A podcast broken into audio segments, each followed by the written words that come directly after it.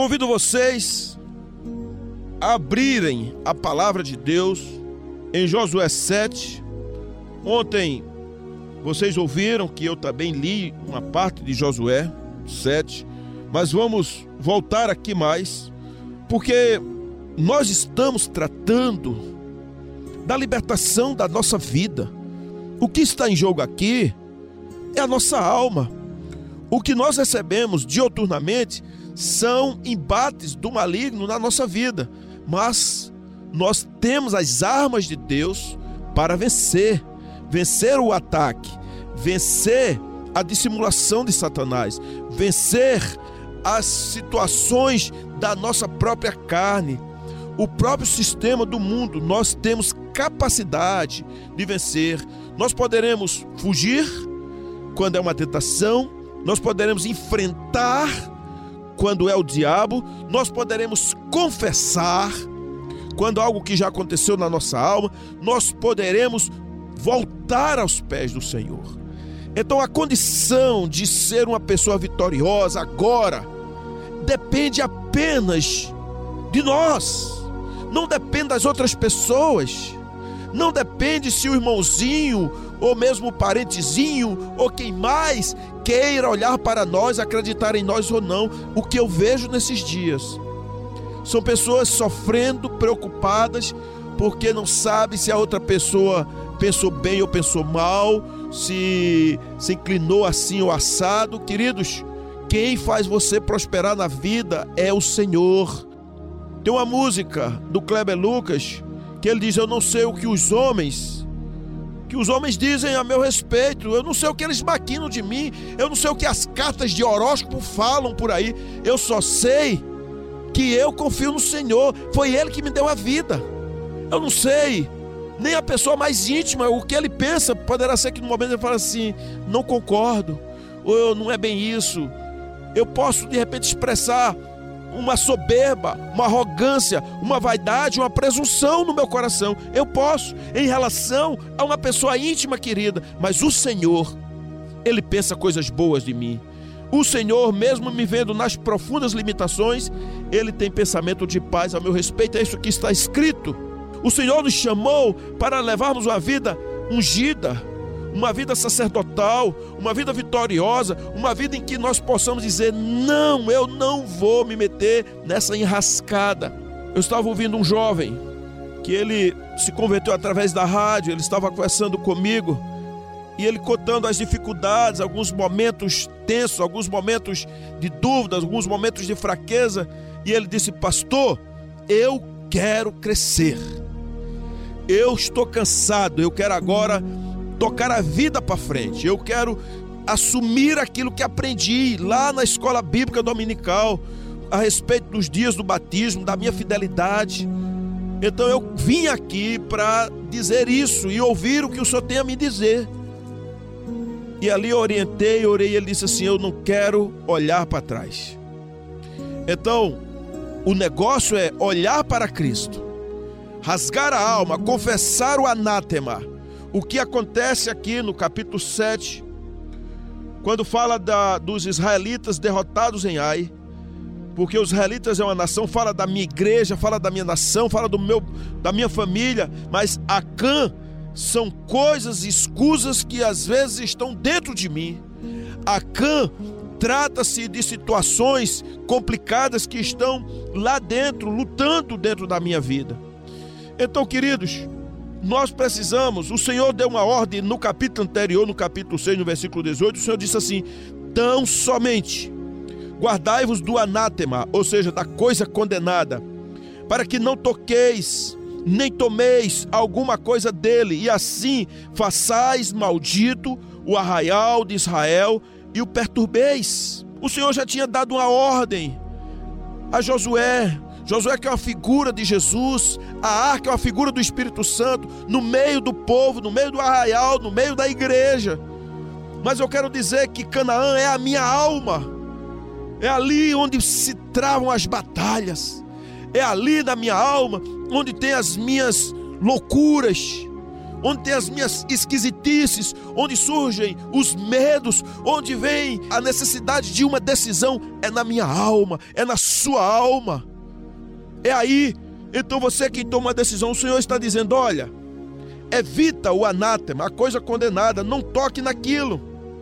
Porque senão você entra num estado de guerra espiritual e leva com que os outros sofram isso também.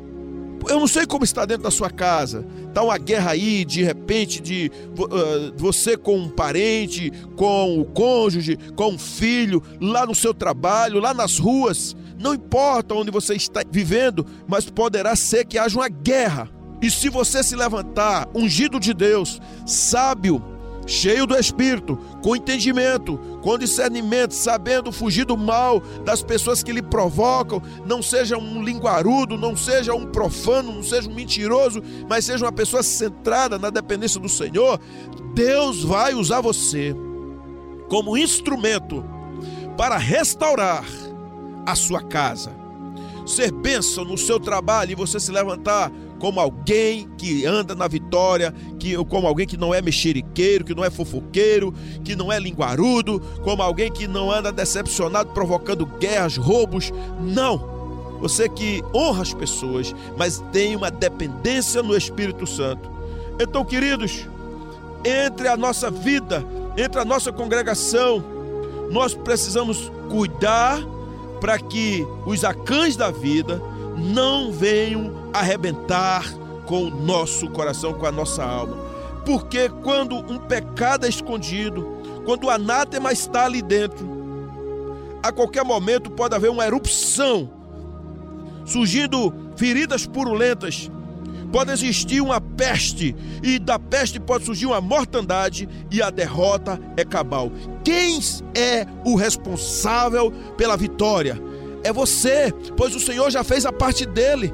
Cabe a nós, tão somente a nós, a mim e a você, obedecer. E obedecer não pode ser meia tigela, meio pensamento. Tem que ser total, total, imediato e alegre. Obediência. Você quer a vitória? Ah, pastor, meu marido é um canalha, é um adúltero, é uma pessoa estúpida. Eu não confio. E agora? Eu me separo já, eu já vou embora de casa, o que é que eu faço? Seu lugar primeiro é se encher do Espírito Santo. Seu lugar primeiro é encher do Espírito Pastor, não aguento o meu trabalho, estou realmente cheio dali. É aquele salário minguado, aquele patrão chato, aquele ônibus cheio de pessoas mal cheirosas. Eu não aguento mais, eu quero ficar em casa. Então, cuidado com suas palavras no poder da sua língua tem morte ou vida. Às vezes você fala assim: te vira, isso é problema meu. Você vá para lá.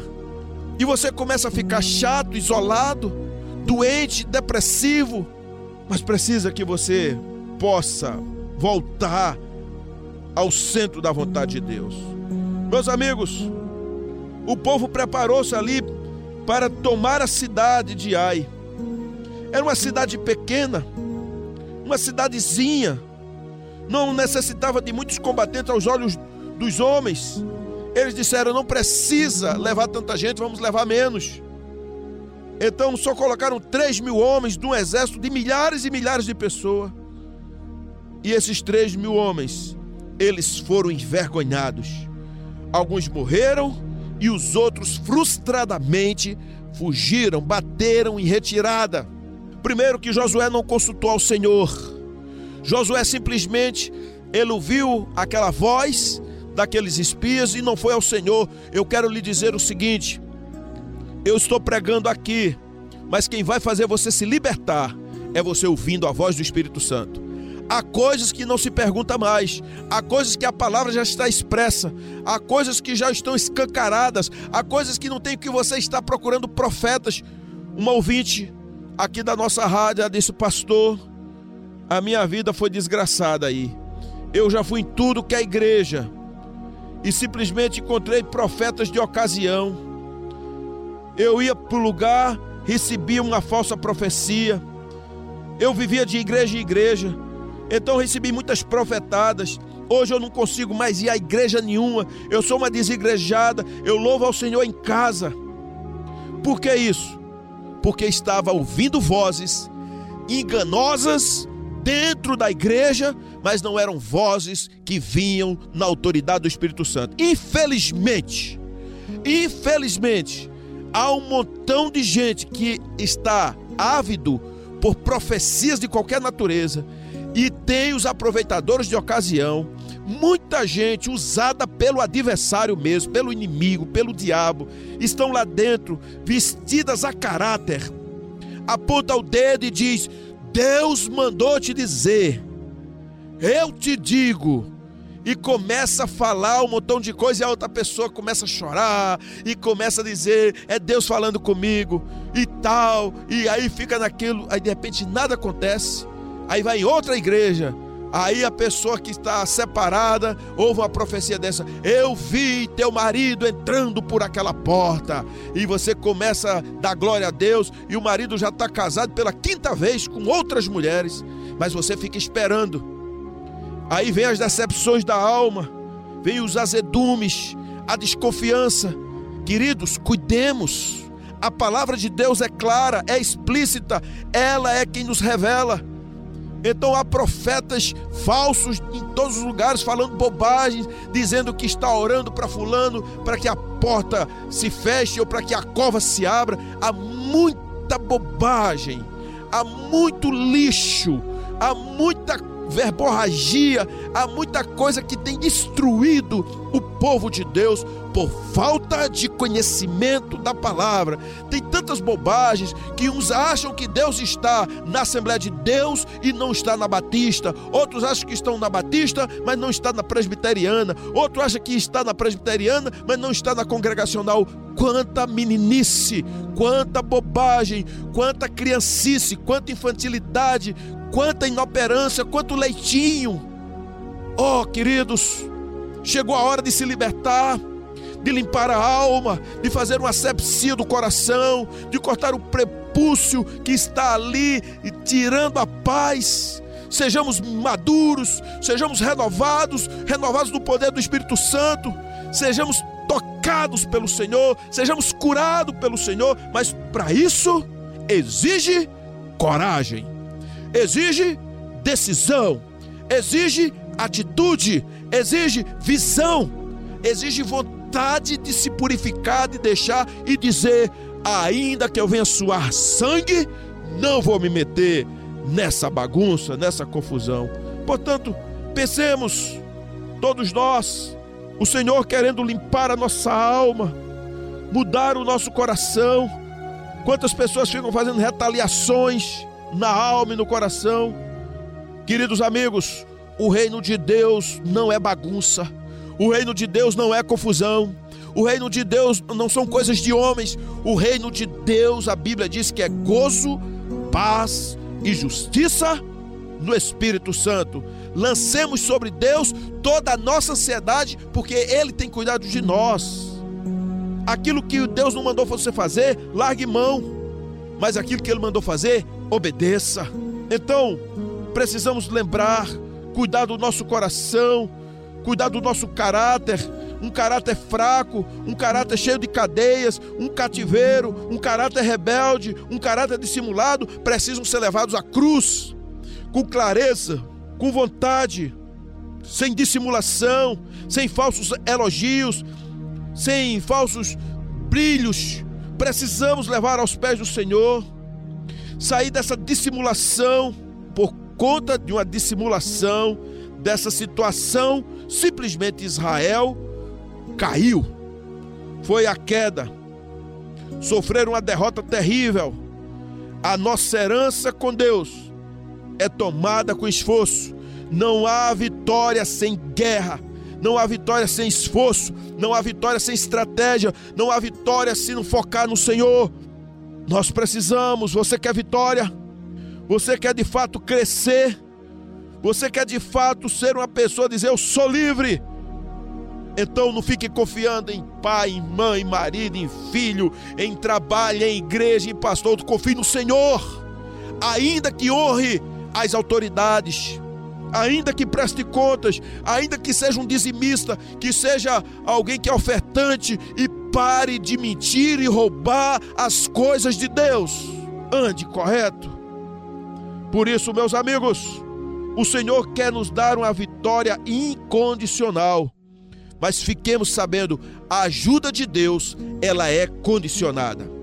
A salvação é graça de Deus, mas a vida vitoriosa é uma questão de condicionamento em obediência ao Senhor.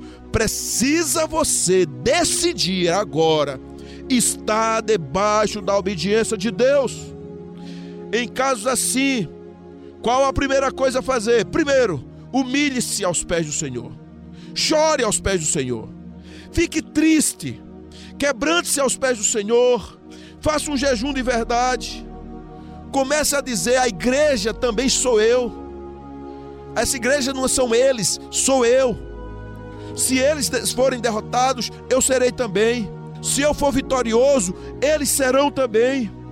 Então chegou esse tempo se você não está entendendo a situação, como diz Isaías, cale-se, ó ilha, cale-se diante do Senhor, deixe Deus falar, falar coisas extraordinárias. Meus amigos, nós precisamos entender cada ponto, cada projeto, aquilo que o Senhor está falando. No meio do povo havia uma maldição, somente arrancando as coisas podres pelas raízes não basta quebrar a maldição. Tem gente que ouve um negócio assim, tá amarrado, tá quebrado. Tá amarrado não, ninguém amarra Satanás. Você simplesmente tira Satanás da sua vida pela obediência ao Senhor. Mas não dizendo tá amarrado se você não está com uma vida livre. Satanás, ele não tem força de derrotar nenhum servo de Deus. Se você não dá munição para ele, ele mata você, ele derrota você com as armas que você entrega a ele. Então esse negócio de amarrar Satanás e dizer que está quebrada a maldição, não vai estar quebrado. Quem quebra a maldição é uma obediência. Se você arranca a maldição, você não quebra. Arranca, porque se você quebrar, a raiz fica. Você tem que tirar a maldição de dentro de você, as raízes. Tem que cuidar das suas raízes. Você tem que lidar com o campo da desordem você não se está entrando no campo de depressão, isso aí é apenas uma coisa superficial. Você tem que ir para a raiz. O que causou isso? Ah, meu marido me traiu. É algo mais profundo. Vá ver a história da sua família. Vai ver pecados repetidos, pecados geracionais, pecados que estão na sua linhagem, demônios que estão bebendo na sua linhagem. Você tem que ter coragem de dizer: Satanás, aqui teu tempo acabou eu confesso aqui, eu peço perdão, Senhor. Talvez é um aborto que praticou, o consentimento de um assassinato. Pense nisso, de um roubo. Tem que saber lidar com a desordem, tem que mapear. Em Josué, queridos, nós precisamos lembrar disso. Servir ao Senhor com alegria. Não desdém do Senhor. Golias desdenhou, mas Davi estava com a armadura de Deus. Numa colisão, nós somos se estivermos cheios do Espírito Santo, é como se nós fôssemos uma locomotiva contra uma bicicleta. O Satanás pode ser quem for com seus demônios. Se você estiver com a sua vida nos pés do altar, você é como se fosse uma locomotiva esmagando a bicicleta. Agora, querido, você pode ser uma locomotiva se estiver com a alma suja, se estiver cheio aí de coisas e de carepas, se estiver com o caminho entupido, fique certo que uma bicicleta é capaz de esmagar a, a locomotiva. Por isso, nós precisamos andar na cobertura do Senhor, na cobertura da igreja. A igreja é muito importante, ela que é a nossa cobertura espiritual. Os irmãos, quando oram por nós, é cobertura espiritual. Muita gente não concorda comigo. Talvez aqueles que acham que isso não existe, existe. Por que você pede oração? E oração é cobertura. Então nós precisamos ser acobertados em oração, pedindo ao Senhor que cuide de nós. O Senhor Jesus disse assim: Pedro, eu orei por ti, porque Satanás queria se ir andar contigo, Pedro. Então Satanás quer se andar comigo, quer se andar com meus filhos, quer se andar com a minha esposa, quer se andar com a igreja. Então eu preciso de cobertura, eu preciso orar, eu preciso extirpar a coisa, o anátema, eu preciso controlar a cã na minha vida para que o Espírito do Senhor me faça uma unidade em um só Espírito, em um só corpo, em um só batismo, em uma só fé. Ó oh, queridos, nós precisamos exercer um ministério que coopere com os demais ministérios. Não falar mal da liderança, ter uma coragem forte, uma conversa frontal, frente a frente ainda que cabeças venham rolar, que dores possam acontecer, nós precisamos tratar da nossa alma, tratar do acã que está dentro de nós, não agir com presunção, não agir com orgulho, com arrogância, levar a pessoa aos pés de Cristo, não ser como Nabucodonosor, que para se humilhar primeiro teve que ir comer capim, teve que ir pastar. Pense na unidade, você é desigrejado, pense na unidade. Você pode estar desigrejado e machucado por causa de falsos profetas, porque você queria ficar rico, porque você foi trabalhar através do evangelho da prosperidade só focando em dinheiro, só focando na saúde, só focando festas e o brilho lhe enganou. Chegou o tempo de entrar na presença de Deus. Por isso, comece a honrar as pessoas começa a pedir perdão ao Senhor, começa a cair nos pés do Senhor, começa a andar na ousadia do Senhor. Permita-se que você exponha seus pecados. Permita que você venha confessar os seus pecados. E se você não confessar e alguém descobrir, confesse-os. Pode até doer, mas também virá uma cura. Então, queridos, esse é o momento de trazer o coração aos pés do Senhor e levar uma vida generosa, vitoriosa, de comunhão, de ousadia, de transparência. Assim seja, que o Senhor tenha compaixão de nós, compaixão de mim, compaixão de você e possamos dar um passo além, meus amigos. Assim seja. Amém.